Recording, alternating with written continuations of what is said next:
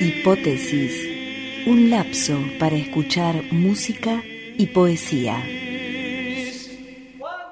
El velorio.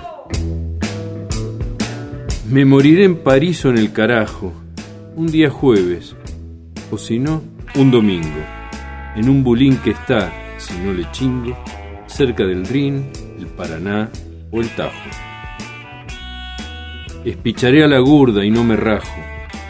Quizás tendré una cacharpaya en gringo, y allí el Jorge, el John, el Paul y el Ringo tocarán si andan flojos de trabajo.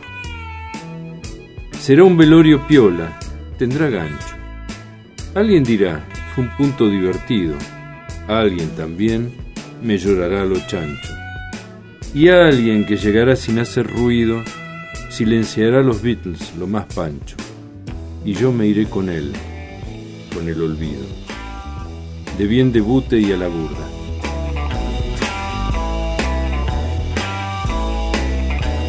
El llamado. Hacía ganas de morir. Llovía. No había dónde ir.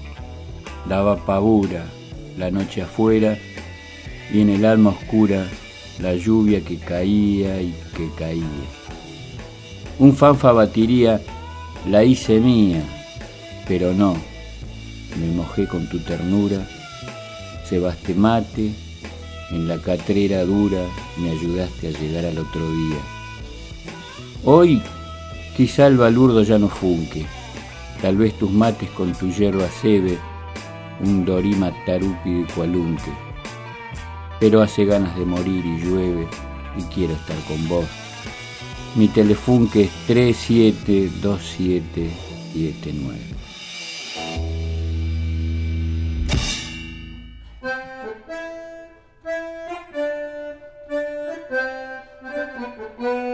Daniel Giribaldi nació en Buenos Aires en 1930 y murió en 1984 en esa misma ciudad. Su nombre verdadero era Diógenes Jacinto Giribaldi. Dijo de él el poeta Antonio Requeni.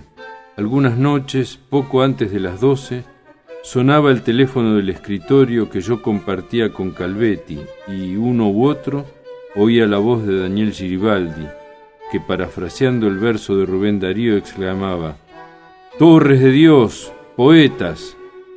Giribaldi era periodista del diario Crónica y autor de magníficos sonetos lufardescos.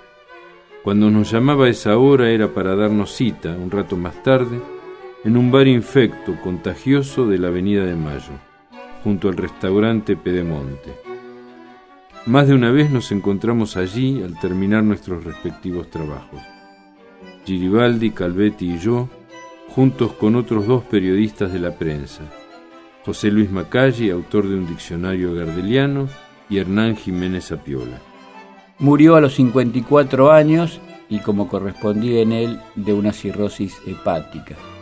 Como poeta encontró en el lunfardo la mejor manera de expresar su talento, un lunfardo a ratos metafísico con el que acertó a transmitir no solo una visión entre crítica y humorística de la idiosincrasia y las costumbres del hombre de Buenos Aires, sino sus propias preocupaciones existenciales y hasta sus inquietudes religiosas.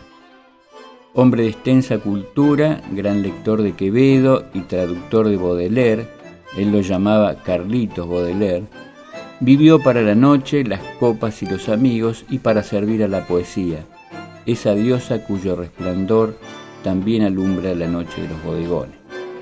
Acabamos de escuchar 12 Bar Original de Lennon, McCartney, Harrison y Starkey por The Beatles.